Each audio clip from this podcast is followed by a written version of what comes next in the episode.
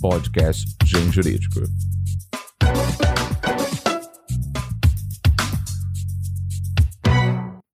Olá, ouvintes do mundo jurídico. Meu nome é Daniela Oliveira e eu sou editora do Grupo Gen, editora forense. Estamos aqui hoje para mais um podcast do Gen Jurídico. E temos hoje um verdadeiro time de experts em direito administrativo que está lançando um novo livro, Licitações e Contratos Administrativos, e vem conversar conosco sobre a nova lei de licitações. A professora Maria Silvia Zanella de Pietro dispensa apresentações escritora, professora titular aposentada da USP e procuradora do Estado aposentada, seus livros vêm formando gerações de estudantes e profissionais há mais de 40 anos. O professor Edgar Guimarães é professor do Instituto de Direito Romeu Felipe Bacelar, pós-doutor pela Unisalento, na Itália, doutor e mestre pela PUC de São Paulo, presidente do Instituto Paranaense de Direito Administrativo e advogado. Professor Fabrício Mota é conselheiro do TCM de Goiás, professor da Faculdade de Direito da UFG, doutor em Direito do Estado pela USP e mestre em Direito Administrativo pela UFMG. O professor Luciano Ferraz é professor associado em Direito Administrativo pela Universidade Federal de Minas Gerais e adjunto de Direito Financeiro pela PUC Minas. Tem pós-doutorado pela Universidade Nova Lisboa, é doutor e mestre pela UFMG, advogado e consultor. O professor Tiago Marrar é professor de Direito Administrativo da USP, USP de Ribeirão Preto, livre docente pela USP, doutor pela Universidade de Munique, advogado e consultor. E o professor Victor Amorim é doutorando em Direito do Estado pela UNB, mestre em Direito Constitucional pelo IDP, professor de pós-graduação do IDP, do ILB e do IGD. Ele é advogado especialista em Direito Administrativo Concorrencial. Mas antes da pauta, um breve recado para você, ouvinte. Apresente o podcast do Gen Jurídico para um amigo ou, ou amiga que ainda não conhece o nosso podcast, ou mesmo que não conheça podcasts. Vamos aumentar o tamanho da podosfera. Professora Maria Silvia, a Lei 13.133 de 2021 trouxe uma série de alterações em relação ao regime estabelecido pela antiga Lei de Licitações, a Lei 8666 de 93. Quais as alterações trazidas em relação aos princípios da licitação? Bom, na Lei 8.663, os princípios eram previstos no artigo 3, que também definia os objetivos da licitação. A Lei 14.233, de 21, separou os dois aspectos em dois dispositivos. No artigo 5 dá o elenco dos princípios e no artigo 11 indica os objetivos.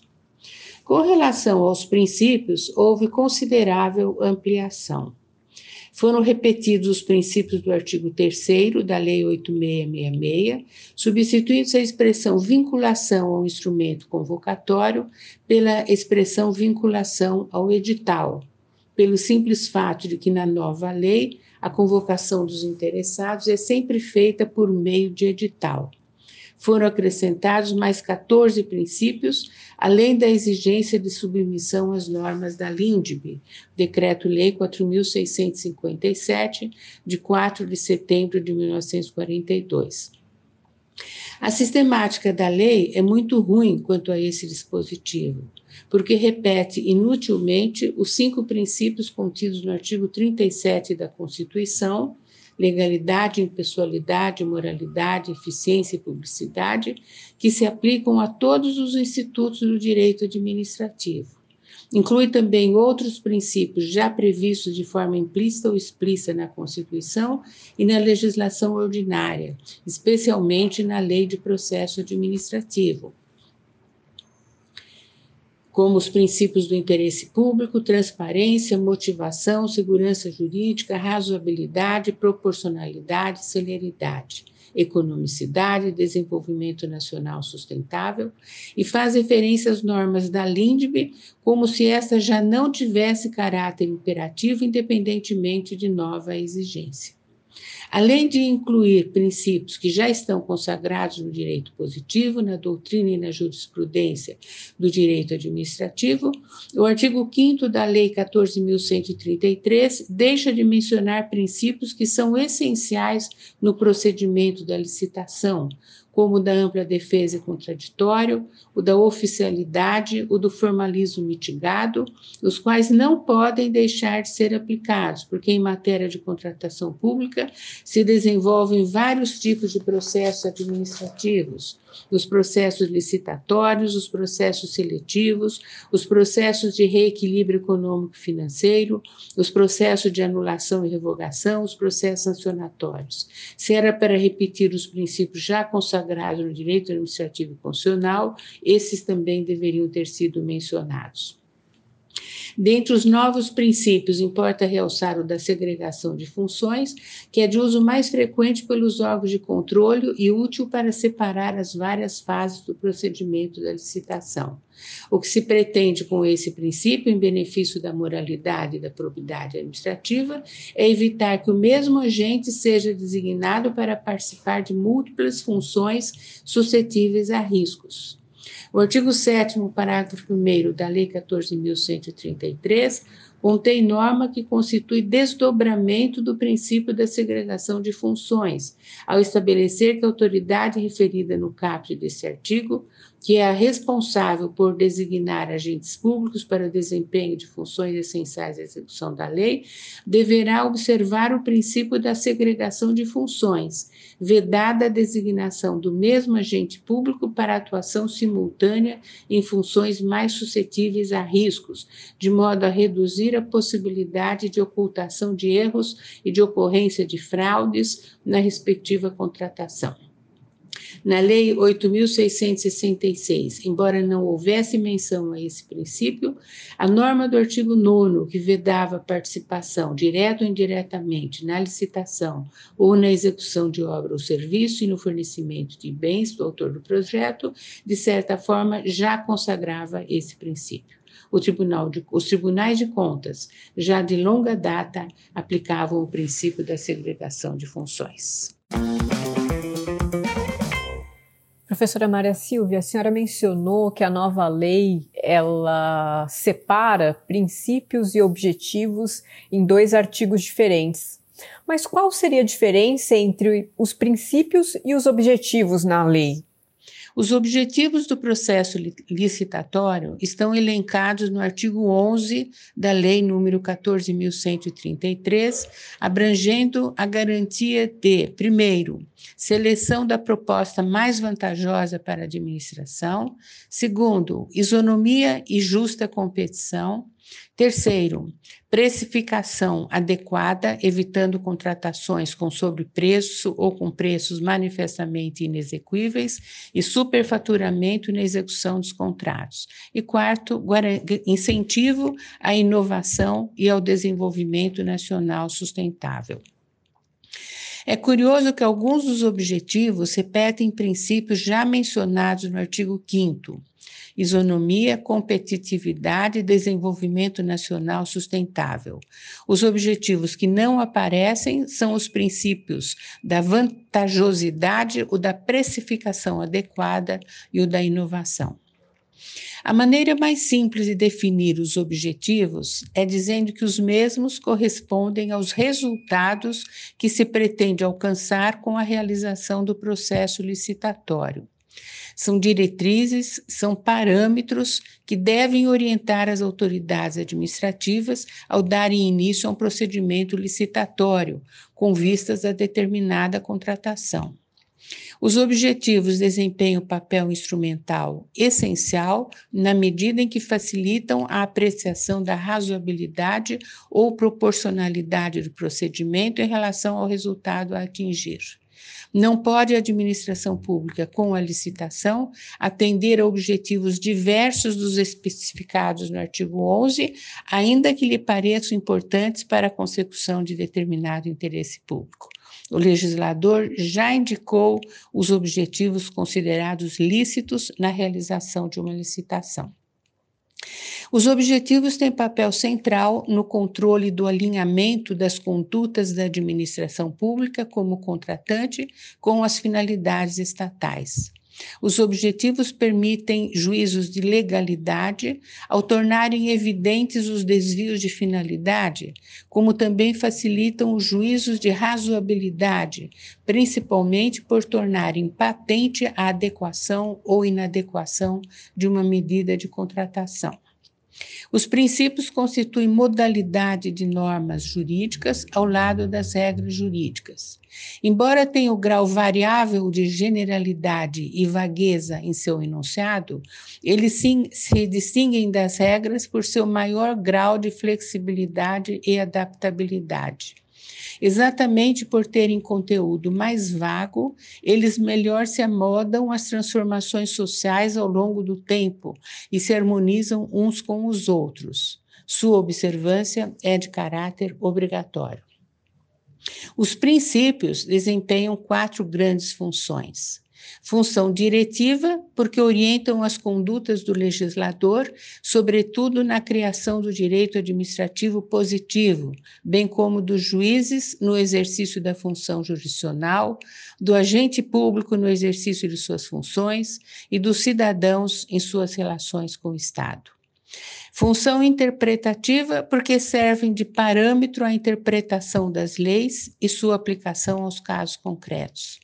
Função integrativa, porque auxiliam o aplicador da lei no preenchimento das lacunas da lei e função de controle, porque exercem importante papel na fiscalização dos atos da administração pública, auxiliando na responsabilização dos agentes públicos. Lembre-se que a violação dos princípios constitui atos de improbidade administrativa, tal como previsto no artigo 11 da Lei 8.429 de 92, e serve de fundamento à propositura de medidas judiciais de controle da administração pública, como ação popular e ação civil pública. Quando comparados, os objetivos têm conteúdo mais preciso, enquanto os princípios têm conteúdo mais indeterminado. Uns e outros servem de parâmetro, de diretriz de observância obrigatória no procedimento licitatório.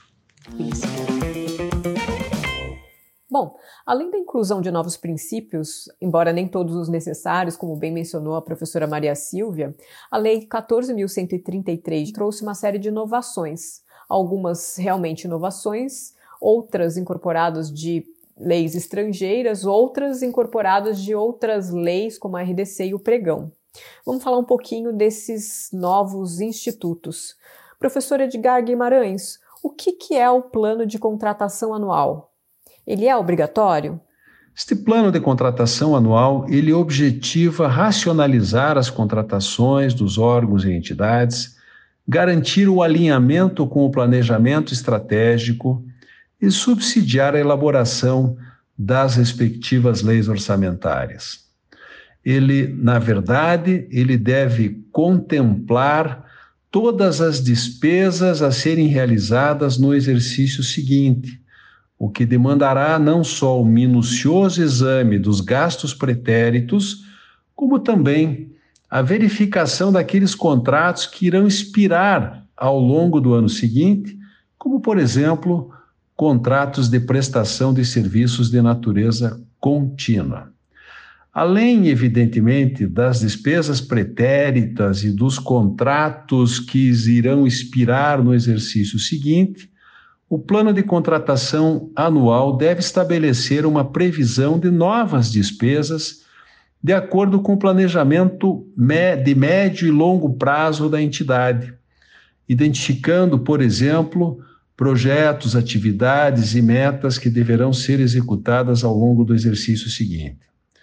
Em que pese este plano não ser obrigatório, é de todo recomendável que as entidades públicas o elaborem no sentido de dar materialidade e concretude ao princípio jurídico do planejamento.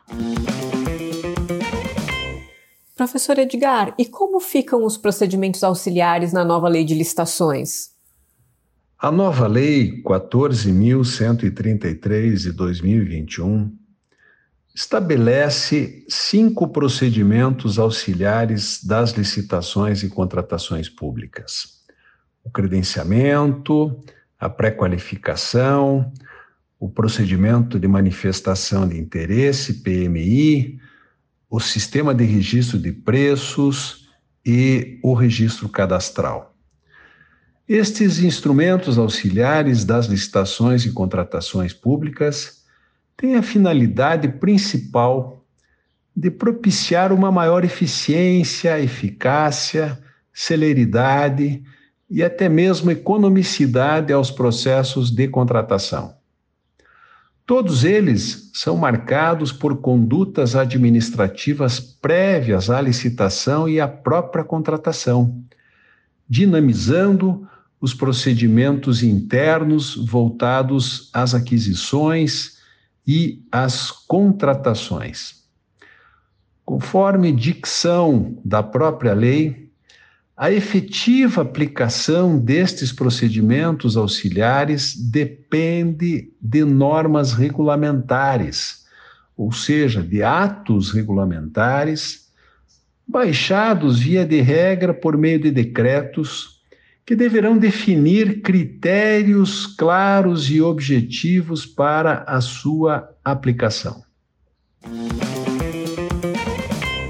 Professor Victor Amorim, a gente também teve alterações importantes em relação às modalidades de licitação. O professor poderia falar um pouquinho para a gente a respeito delas?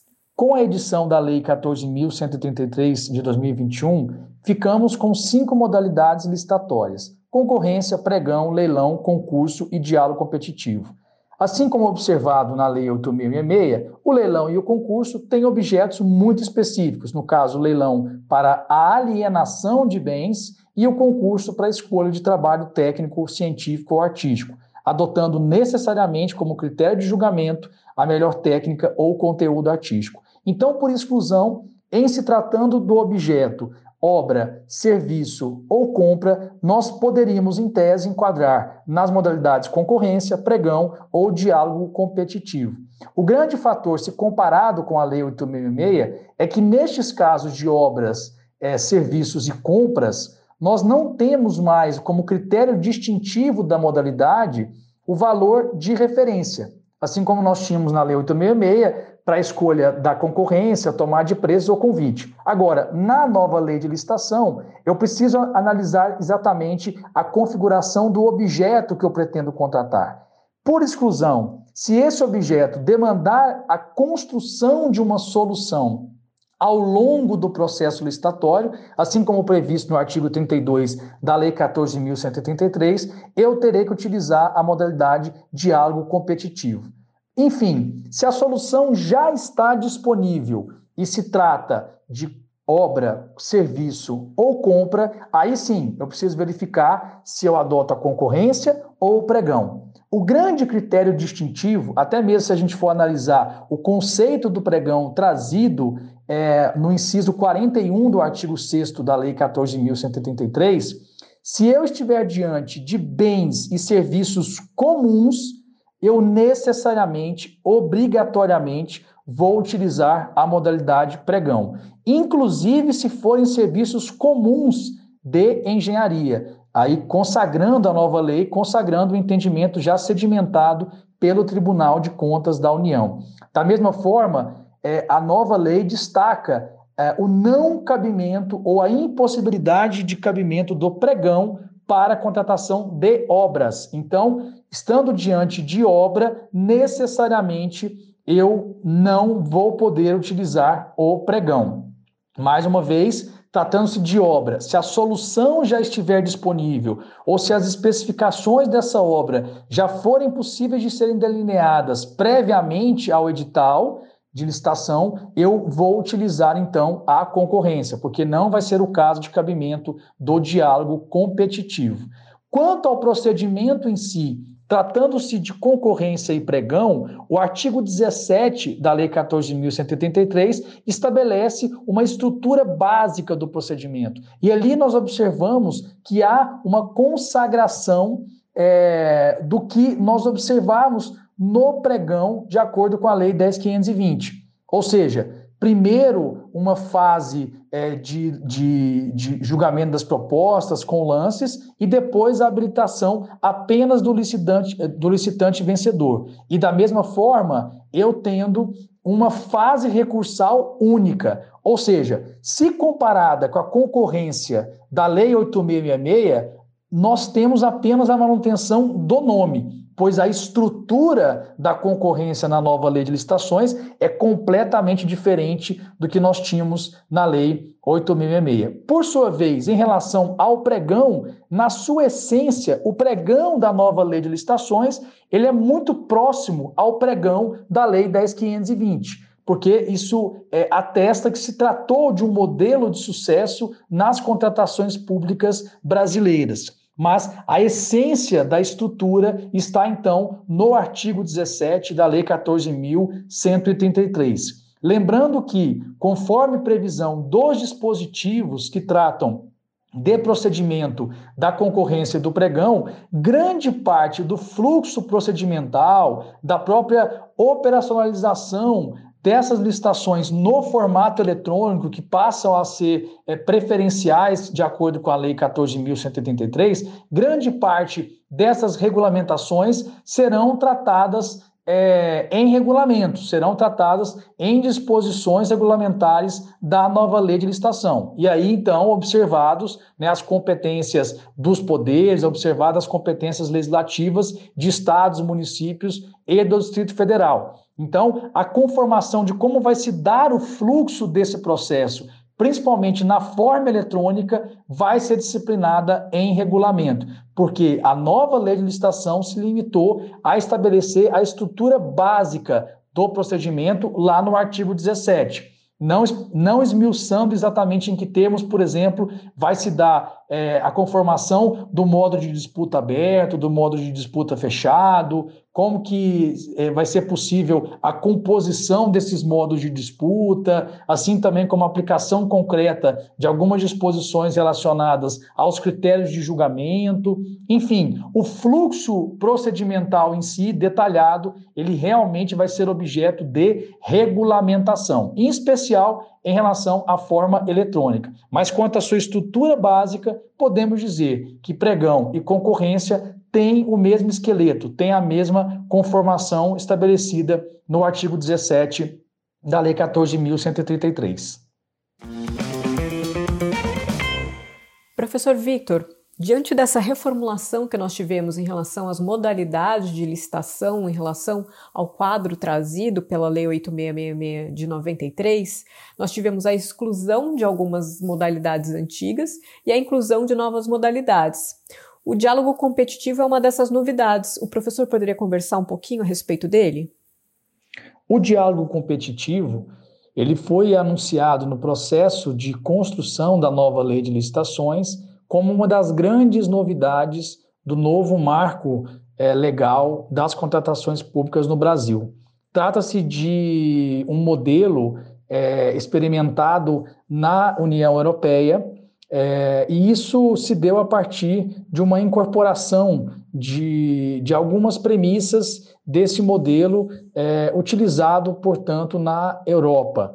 Na verdade, pela sistemática adotada na Lei 14.133, nós temos é, o diálogo competitivo como uma, uma modalidade possível é, para a contratação de obras, serviços e compras, é, nas quais a construção da solução que vai atender à necessidade da administração, ela é feita de forma dialogada com os próprios licitantes, ou seja, a construção da solução definitiva que vai atender da melhor forma possível à administração, ela, ela é construída ao longo do próprio processo licitatório. De fato, é uma configuração muito diferente do que nós tínhamos até então é, pela Lei 866 e até mesmo é, em outros microsistemas, como a Lei das Estatais, o próprio RDC, é, o que constitui é, certamente um grande desafio para a administração brasileira em relação à sua efetiva implementação e à sua conformação é, nos nossos fluxos de contratação é, no Brasil. Enfim, é, é, importante dizer, acima de tudo, né, que apesar de ser cabível para obras, serviços e compras, o diálogo competitivo ele é, na verdade, é, uma modalidade residual. Ou seja, tratando-se de obras, serviços e compras, a rigor, nós teríamos né, as modalidades por excelência do pregão e da concorrência. Claro que não caberia obra para pregão, mas tratando-se de serviço e compras, se eventualmente eles forem configurados como comuns, caberia o pregão, necessariamente o pregão de acordo com o comando da própria Lei 14.133. Tratando-se de obra, é, se for é, um objeto já plenamente identificável, na qual a administração já tem condição de averiguar qual é a solução mais adequada para atender ao seu interesse, para entender o interesse público, aí caberia então concorrência. Por isso que se diz que a adoção, o critério de enquadramento da modalidade de diálogo competitivo, ele é residual. Ou seja, primeiro eu preciso identificar se se, trata, se tratando de serviço ou bem, se é ou não comum, porque se for comum, necessariamente vai ser pregão. E se tratando de obra ou bem ou, ou, ou serviço não comum, é, eu preciso identificar se seria inicialmente cabível a concorrência. Ou seja, se a solução tiver disponível no mercado, se for possível é, que o próprio órgão administrativo ele consiga dimensionar exatamente os termos, a conformação dessa solução, estaremos diante então da necessidade de, de utilização da modalidade concorrência. Ou seja, apenas caberá a modalidade de diálogo competitivo, conforme consta né, do próprio artigo 32 da Lei 14.133, se a solução né, ou, ou, daquela contratação, se aquela solução demandar uma inovação tecnológica ou técnica, se for impossível que o órgão ou a entidade ele tenha sua necessidade satisfeita sem que seja necessária a adaptação de soluções disponíveis no mercado, e também se for é, inviável, se for impossível que as especificações técnicas é, é, sejam já de antemão definidas com precisão suficiente pela administração. Aí, neste caso, né, havendo a necessidade de, de definição né, de meios e alternativas para o atendimento da necessidade da administração, e isso não podendo ser feito através de audiências públicas, consultas públicas e outras formas de diálogo estabelecidas com o mercado na fase de planejamento, aí sim nós teríamos um ambiente necessário para a adoção da modalidade diálogo competitivo. Professor Fabrício Mota, além da, das alterações que ocorreram em relação às modalidades de licitação, a nova lei ela trouxe também alterações em relação aos casos de dispensa de licitação, não foi? Antes de abordar precisamente as alterações com relação aos casos de dispensa de licitação, é importante perceber que a Lei 14.133 de 2021 tratou de forma muito mais detida a formalização, os procedimentos para formalização de contratações diretas, envolvendo tanto dispensa como também inexigibilidade. Ao contrário do disposto na Lei 8666, foram concentrados em um único dispositivo as regras que relembram os deveres de planejamento e transparência das contratações diretas, com institutos com regramentos muito mais claros.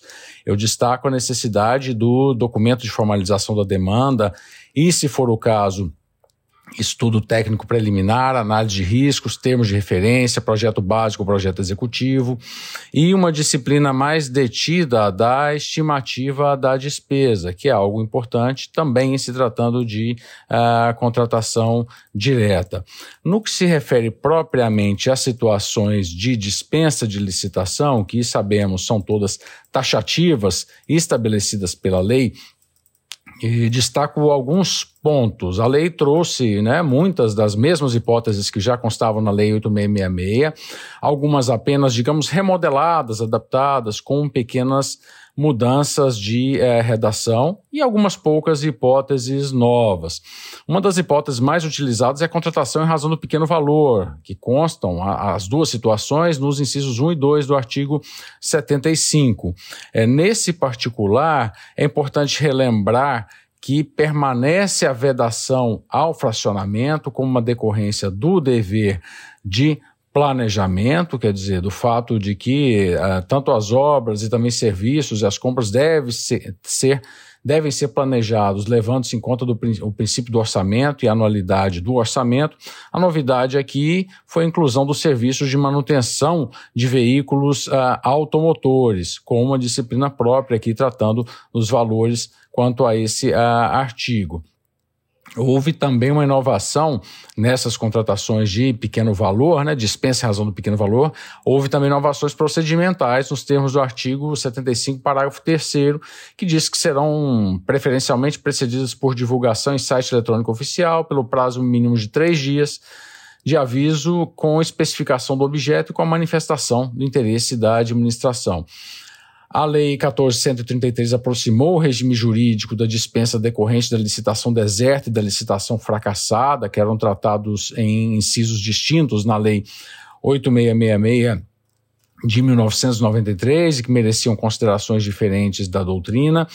Ah, uma novidade é a hipótese que consagra a possibilidade de aquisição de medicamentos diretamente destinados exclusivamente ao tratamento de doenças raras definidas pelo Ministério da Saúde, definição que é feita por portaria, hipótese sem precedente na legislação anterior.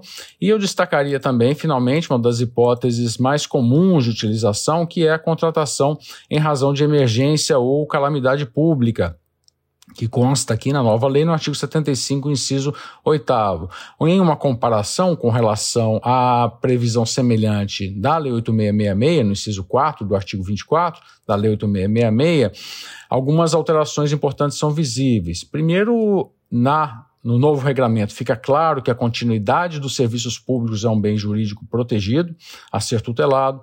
O prazo da contratação foi aumentado de 180 dias para um ano, contado da data da ocorrência da emergência ou da calamidade, e a lei veda expressamente a prorrogação dos respectivos contratos e também a recontratação da empresa já contratada. Caso persista a situação de emergência ou calamidade, após o prazo inicial, nova contratação deverá ser feita, obedecidos aí os requisitos formais aplicáveis.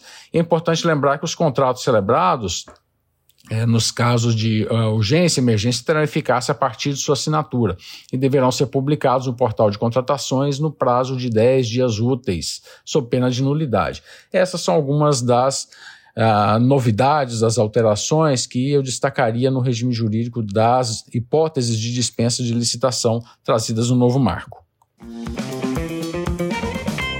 Professor Fabrício, e em relação aos casos de inexigibilidade de licitação, também houve alteração?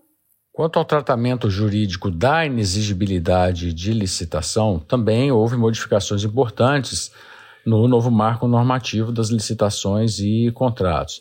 A primeira observação que salta aos olhos é que foram inscritos no artigo 74 da Lei 14.133 novas hipóteses de inexigibilidade de licitação, nós sabemos que a inexigibilidade é, decorre de uma situação de fato, que as hipóteses são exemplificativas, mas algumas das situações que constavam, constam na Lei 8666 como a hipótese de dispensa, mas que na verdade se referiam a situações de inexigibilidade, foram trazidas aqui de forma mais apropriada para a o trato jurídico da inexigibilidade de licitação. Foi feita uma disciplina um pouco mais detalhada dos chamados serviços técnicos especializados, de natureza predominantemente ah, intelectual.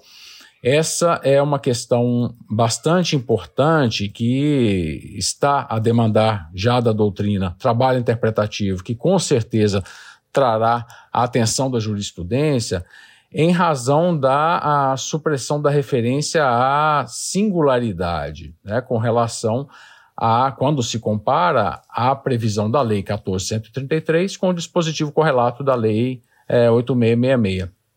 A natureza predominantemente intelectual, então, é o principal requisito residente no objeto da futura contratação. Essa supressão, o fato de não mais haver a referência à expressão natureza singular, é, nós entendemos que não é algo que não terá nenhum reflexo uh, interpretativo. Entendemos que, apesar da exclusão dessa expressão, manutenção da, da necessidade de se conjugar um requisito que reside no serviço, que é a natureza predominantemente intelectual, com outro consistente no atributo pessoal de quem o executará, que é a notória a especialização, manterá a interpretação favorável à existência de uma correlação necessária entre características do serviço e a especialização do contratado, notória, apta a recomendar a execução daquele serviço como sendo a mais adequada, né? despertar no gestor a confiança de que esse trabalho é reconhecidamente mais adequado à plena satisfação do objeto do contrato. Penso que a contratação dos serviços técnicos especializados será o tema que dará ensejo as maiores controvérsias no trato da inexigibilidade de licitação. Professor Luciano Ferraz, Além de tratar da licitação, a Lei 13.133 de 2021, assim como a antiga Lei de Licitações, a 8666 de 93, trata também dos contratos administrativos. Professor poderia falar para a gente um pouquinho sobre como ficou a disciplina da duração dos contratos na nova lei? Bom, a Lei 14133, ela trouxe uma disciplina mais detalhada sobre a duração dos contratos, quando comparada com a Lei 8666 de 93. A Lei 8666, ela traz dispositivos sobre vigência contratual, estabelecendo como regra geral a necessidade de observância dos créditos orçamentários respectivos a fim de parametrizar a duração dos contratos. Essa norma, ela ela veio um pouco diferente na Lei 14.133, à medida em que a duração dos contratos, a primeira, ela deve estar prevista no edital. E ela observa a disponibilidade orçamentária ou se ela se ele passar de um exercício financeiro, ele deve observar então as disposições do plano plurianual. Essa regra era uma regra que era inferida das disposições da 8666 e agora ela vem um pouco mais explícita. Não existe uma vinculação específica com relação aos créditos orçamentários, mas isso é uma decorrência da disposição do artigo 167, inciso 2 da nossa Constituição. Com relação aos contratos de serviço continuado, houve uma importante alteração na lei.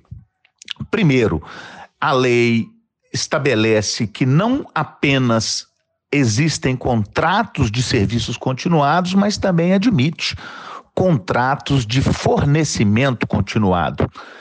Essa posição era uma posição que tinha uma certa dificuldade de prevalecer na orientação, especialmente do Tribunal de Contas da União, mas já vinha sendo defendido por alguns tribunais de contas estaduais e pela doutrina. Podemos citar entre nós o professor Edgar Guimarães, que já sustentava a possibilidade de contratos de fornecimento contínuo com base na própria Lei 8666 de 93. Pois bem, esses contratos, tanto de fornecimento quanto de prestação de serviços continuados, eles podem agora ser firmados, e já podiam na 8666, mas também havia divergência, desde já com um prazo de até cinco anos.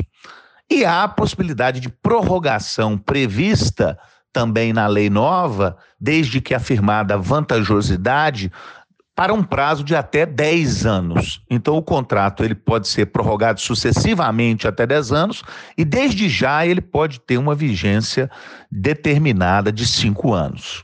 Os contratos de obra são considerados pela lei contratos por escopo e, portanto, eles estão ah, atingidos ou regidos pela regra geral da previsão no contrato e, especialmente, obras que demoram muito tempo para acabar, nas previsões do plano plurianual. Isso também é muito importante, especialmente do ponto de vista do direito financeiro. Há contratos que têm duração de até 10 anos, que são contratos de transferência de tecnologias específicas, contratos que reúnam questões das Forças Armadas, contratos que cujo objeto tem a ver com a segurança nacional, com aspectos de ciência e inovação, e que são, então, pela lei previsto, é, dispensada, né? São é, precedidos da dispensa de licitação. O artigo 109 trata de, de contratos em que a administração pública é usuária de serviço público. E, nesse caso, é possível que o contrato seja firmado por prazo indeterminado. Isso é uma novidade da lei. E é, é, é, e é claro, todos os exercícios financeiros é necessário que haja previsões orçamentárias para que os contratos continuem vigentes. Os contratos de eficiência, eles podem ter duração de até 10 anos quando é, eles não, não impliquem investimentos dos particulares para a, a realização dos objetos respectivos, ou de até 35 anos, quando sejam necessários investimentos por parte dos particulares. Existe uma previsão interessantíssima na lei que fala sobre os contratos de objetos associados, esses contratos são aqueles que misturam, por exemplo, obras e serviços, fornecimentos e obras, fornecimento e serviço. Esses contratos com objeto associado, eles trazem uma regra específica dizendo que é possível, não é obrigatório, mas é possível que a vigência contratual seja a da soma de todos os objetos, quer dizer, do serviço com o fornecimento, do serviço com a obra e assim por diante. E, por fim, existe uma regra sobre vigência de contratos de estruturação de sistemas de tecnologia da informação, cuja vigência pode ser estabelecida em até 15 anos. É isso. Professor Luciano, uma das novidades da nova lei é a incorporação da matriz de alocação de riscos no texto legal que regula a lei de licitações. O que seria essa matriz de alocação de riscos e qual é o seu impacto nos contratos administrativos? A matriz de riscos, ela é, na verdade, um instrumento que já existia no direito administrativo brasileiro, com previsão em pelo menos três leis. Ela tinha previsão, a matriz, na lei das parcerias público-privadas, ela tinha previsão e tem na lei do regime diferenciado de contratações e também na Lei 3.303, que é o Estatuto Jurídico das Empresas Estatais. A ideia da matriz de riscos é que haja uma repartição objetiva entre as partes dos riscos inerentes à contratação. E por que isso? Porque a regra geral do direito brasileiro, oriunda especialmente do artigo 37 e 21 da Constituição, era de que nos contratos de obras, serviços é, e compras e fornecimento, os riscos respectivos fossem amealhados apenas pela administração que ficava responsável por garantir a cláusula de reequilíbrio econômico-financeiro dos contratos. E agora, com essa previsão da matriz de riscos, é possível que haja, desde o momento, evidentemente, da, do lançamento do edital, a previsão de que determinados riscos ficam repartidos entre as partes, de modo que se as situações vierem a acontecer no futuro, né, aquela parte que assumiu o risco, o ônus respectivo durante a etapa da licitação, é que virá a ser chamado a responder pela, pelo evento é, verificado. Isso é uma mudança na tradição do direito brasileiro, porque pelos artigos da Lei 8666, por exemplo, artigo 65, inciso 2, a linha D, sempre a administração ficava responsável por garantir o equilíbrio econômico-financeiro, ainda que nos, nos eventos, por exemplo, como de caso fortuito ou força maior. Mas agora não.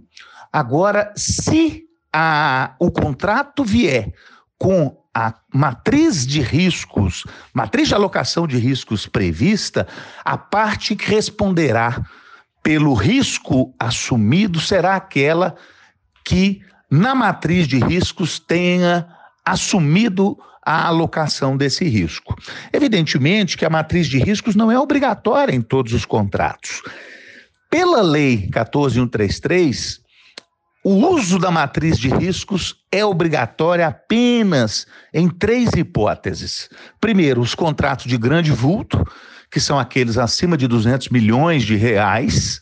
Segundo, nas chamadas contratações integradas, porque o particular fica responsável por elaborar o projeto básico e o projeto executivo da contratação. Então, por conta disso, ele termina por ter que assumir riscos é, previstos na matriz que, evidentemente, tenham relação com essa atividade que lhe toca. E, por fim, os, a contratação semi-integrada, que ele também fica responsável por elaborar o projeto executivo. E aí, pelas mesmas razões que eu disse antes, é possível haver a assunção dessa é, repartição objetiva. Então, esses três casos, a matriz é obrigatória. Nos demais casos, nos demais contratos, a matriz pode estar prevista ou não. É uma faculdade da administração fazer a repartição objetiva de riscos de acordo com a matriz. E aí tudo dependerá, evidentemente, daquilo que tiver disciplinado no edital. Professor Tiago Mahara, e como fica o processo sancionador na nova lei de licitações? O tema das infrações e sanções em matéria licitatória é um dos que mais sofreram modificações e eu diria avanços na nova lei de licitações. Eu poderia aqui pontuar uma série de aspectos positivos da nova lei. Em primeiro lugar, essa lei claramente expõe quais são os vários tipos infrativos e, mais interessante que isso, indica para cada um dos tipos infrativos as sanções que podem ser aplicadas. Então, aí nós temos uma grande evolução, porque fica bastante claro na lei qual é a consequência sancionatória para cada tipo de comportamento infrativo, o que antes não era tão evidente. Mais que isso, essa nova lei também estipula muito claramente limites para sanções, não só para sanções de impedimento e também para sanção de declaração de inidoneidade, mas igualmente para multa. Então, hoje, de acordo com a nova lei, a multa tem um valor mínimo, que é de meio por cento ah, do valor do contrato, e um valor máximo de 30%. Então, veja que esses limites são bastante interessantes para evitar multas irrisórias de um lado e de outro lado multas excessivas. E eu diria ainda que nós temos muitos avanços na condução do processo sancionador. Essa lei, diferentemente da Lei 8666, se preocupa bastante com as garantias de defesa e também com a condução do processo sancionador. Nós podemos perceber isso, por exemplo, na indicação dos critérios de dosimetria da decisão condenatória. Nós podemos perceber isso também na estipulação de prazos de defesa, prazos de decisão. Nós percebemos isso na indicação de regras sobre a composição das comissões que cuidarão dos processos sancionadores. E eu ainda diria que temos uma novidade muito interessante, que foi a previsão no artigo 159 da lei de regras que impõe a condução conjunta de processos que analisem comportamentos que são infrativos à luz da lei de licitações e, ao mesmo tempo, à luz da lei anticorrupção. Então, vejam que interessante. Agora, se um mesmo comportamento for infrativo à luz da lei, da lei de licitação e da lei anticorrupção, não será mais possível que nós tenhamos dois processos sancionadores separados será preciso que se conduza um processo sancionador integrado. Então, há muitas mudanças e eu acho que nesse ponto do processo sancionador houve uma grande evolução da legislação brasileira. Professor Tiago, a nova lei de licitações ela avança no tratamento do acordo de leniência?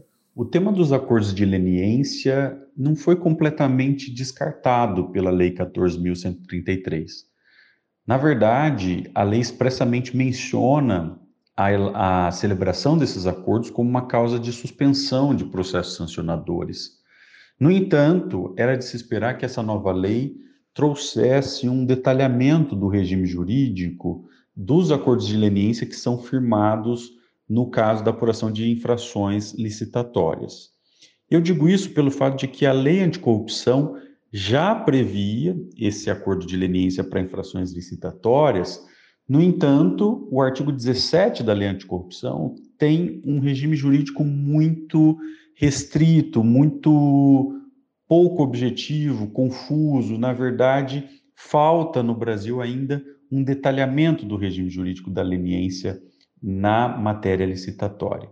E, infelizmente, a Lei 14.133 poderia ter tratado em detalhes desse assunto, mas, na verdade, se resumiu a fazer uma simples menção à existência dos acordos de leniência nos processos sancionadores.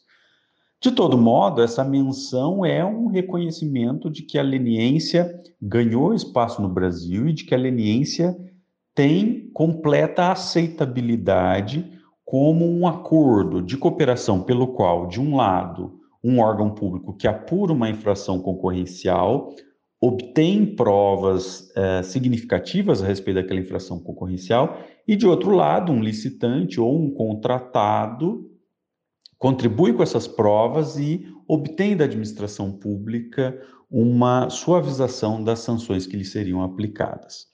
O problema, como dito, é que o acordo não está detalhado e, portanto, não fica claro para nós qual seria esse abatimento das sanções. Qual é a vantagem que efetivamente se pode oferecer para os licitantes ou contratados? Enfim, esse é um problema que nós vamos ter que resolver ao longo do tempo, com o auxílio da doutrina e também com o auxílio da jurisprudência. Professores, foi uma verdadeira honra recebê-los aqui no nosso podcast. Eu gostaria muito de agradecer tanto a participação quanto essa verdadeira aula sobre a nova lei de licitações, que vai ajudar muito aí os nossos ouvintes a entender a nova lei e até a aplicá-la. E você ouvinte, se gostou, não esqueça de indicar o podcast do Gen Jurídico para os amigos. Podcast Gen Jurídico.